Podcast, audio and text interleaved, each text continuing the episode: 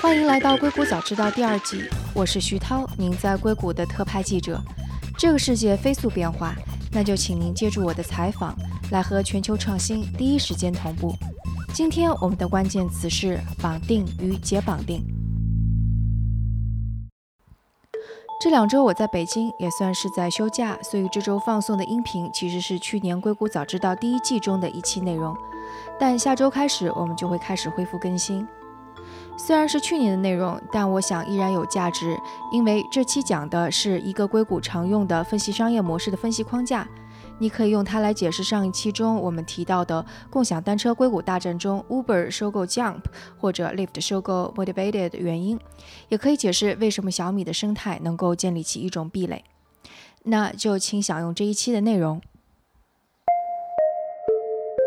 如果你是在硅谷，那还是挺能经常听到人们借用 Jim Buckdale 的一句名言。这句话说：“这个世界上的生意要赚钱，只有两种方式：捆绑以及分拆。”那英文的原文就是 “bundle and unbundle”。Jim Buckdale 是谁呢？他曾经是网景公司的 CEO。那网景又是什么公司呢？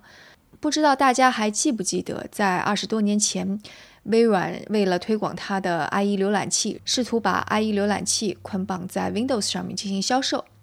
那这还引发了一场反垄断的世纪大官司。而网景呢，就是站在微软对面，跟微软去进行竞争的创新公司。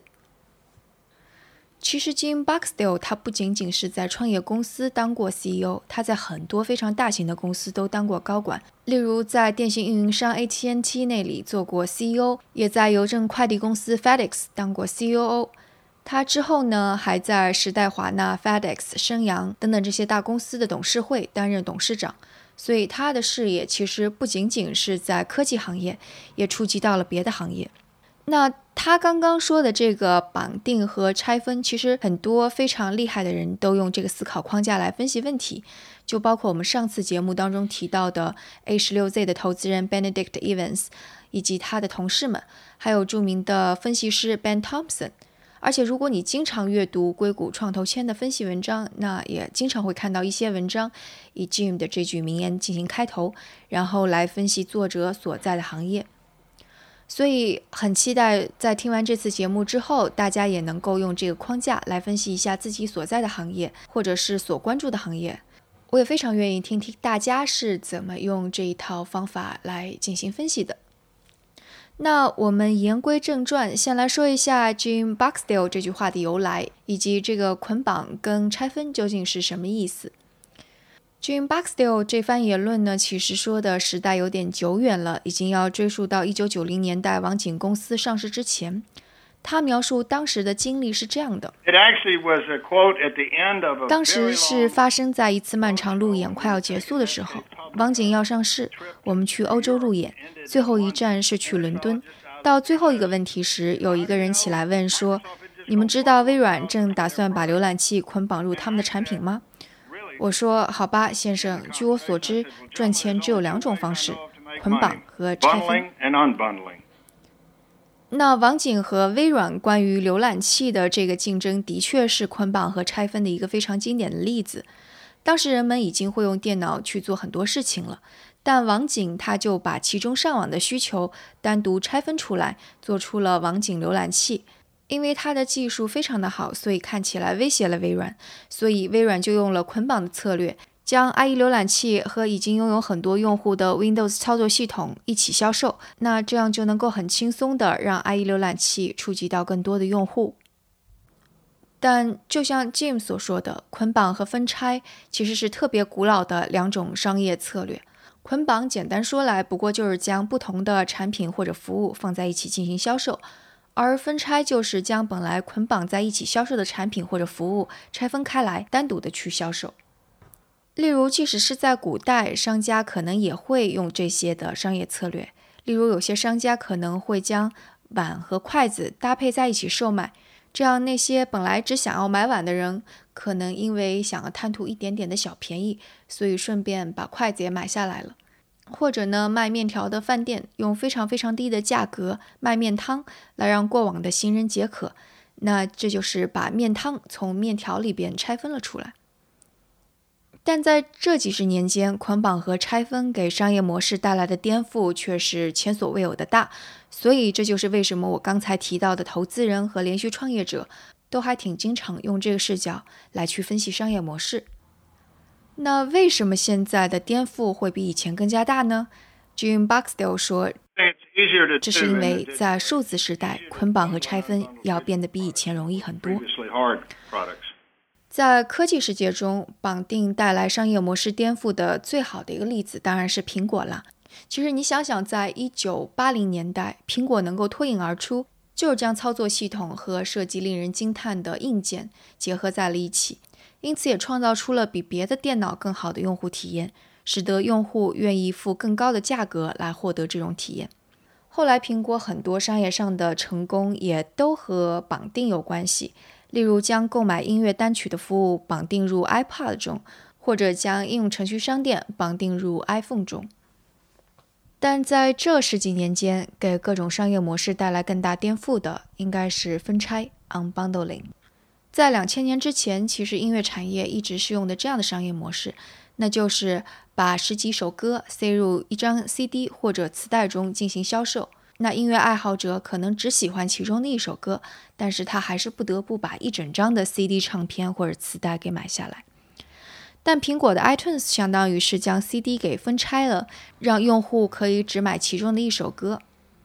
那后来的故事大家都已经知道了，整个音乐产业的商业模式被颠覆，收入规模江河日下。当然，被分拆完完全全颠覆的产业，还有我所在的这个产业——媒体。以前，无论是报纸还是杂志，你都可以将之看成为是一组文章的绑定，用户为这一整套的绑定付费，广告商也为这一整套的绑定投放广告。但是，互联网和移动互联网却颠覆了这一切。首先，无论是新闻机构还是个人写手，他们所发布的东西不再是一组文章的组合，而是一个个可以单独阅读的页面。其次，如果你要组合，其实也可以，但是比以前更加的多元。例如，你通过搜索引擎，你可以搜到一堆的和某个关键词相关的文章；在社交网络，你可以看到朋友们分享的文章；在新闻聚合软件，你也可以看到推送过来的文章。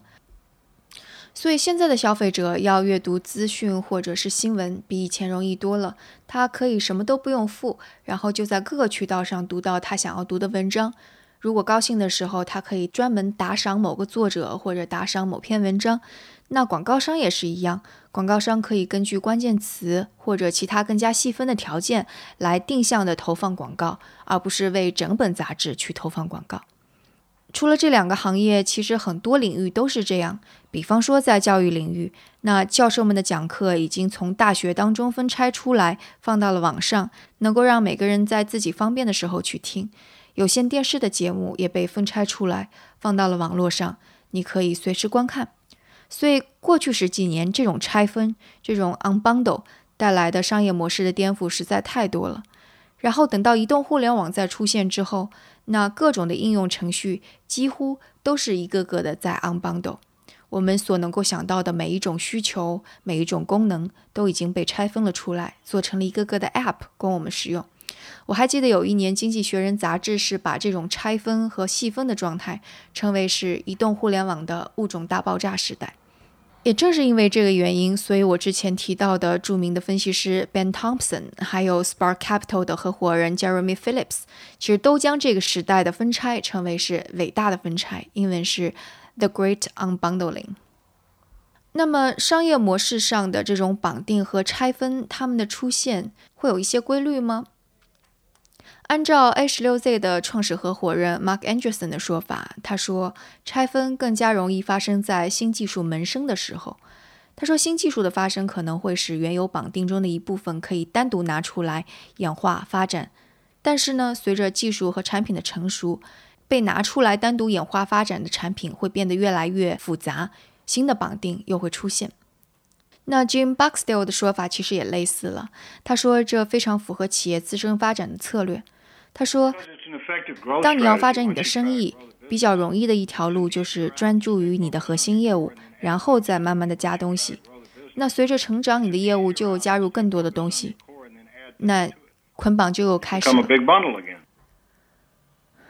我想在今天我们聊这个话题的时候，其实有一些情况已经和过去不太一样了，因为我会看到，除了伟大的拆分在继续之外，那伟大的绑定也在出现。伟大的拆分在继续，其实就是说，我们依然会看到很多的我们需要的 App 应用程序，非常细分的领域，非常长尾的领域，还是会不停的涌现出来。特别是在那些还没有完完全全被互联网和移动互联网改造的行业，那例如在银行金融领域就是这样，我们还是能够看到一些小的面向年轻人的呃金融类、理财类的应用程序不断的冒出来。但我要说，可能在更多的一些领域，新的绑定会出现。那我们还是拿我们刚刚提到的音乐领域来打个比方吧。其实这个领域。刚刚我们说到的是解绑定，但新的绑定已经出现了。只要去想想 Spotify，或者是跟着他学的 Apple Music，他们的商业模式现在是可以让用户按月来订阅他的服务。也就是说，每个月你只要交几美元，那就可以随便听，就相当于是把海量的音乐、海量的单曲重新捆绑成了一个音乐自助餐。另外，我们也可以想一想亚马逊这样的大公司，他们正在形成非常庞大的产品捆绑。就如果你是亚马逊的 Prime 会员，那你能够享受到的捆绑在一起的服务其实是越来越多的，而且你也越来越不想离开这样的捆绑。在数年前，可能你能得到的只是免费的送货服务，但现在你可能可以看到免费的在线视频，听到免费的音乐，甚至还有一些免费的照片存储。当然，不光是亚马逊了，其实其他的科技巨头也几乎都是这样的策略。就你仔细去想，硅谷的 Google、苹果、Facebook，还是中国的 BAT，他们其实都在提供越来越横向的服务，并且希望用户就留在我这儿，不要走。而且，如果当我们往未来去看，我觉得很多尚未完全爆发的领域，看起来也会需要公司去采取这种 bundle 的策略。例如人工智能助手，我觉得就是这样一个领域。原因也非常的简单，因为用途非常有限的人工智能助手就等于是没有用嘛。就像现在很多人就会开玩笑说，人工智能只能叫做人工智障，因为它能够满足人们的应答的领域实在是太少了。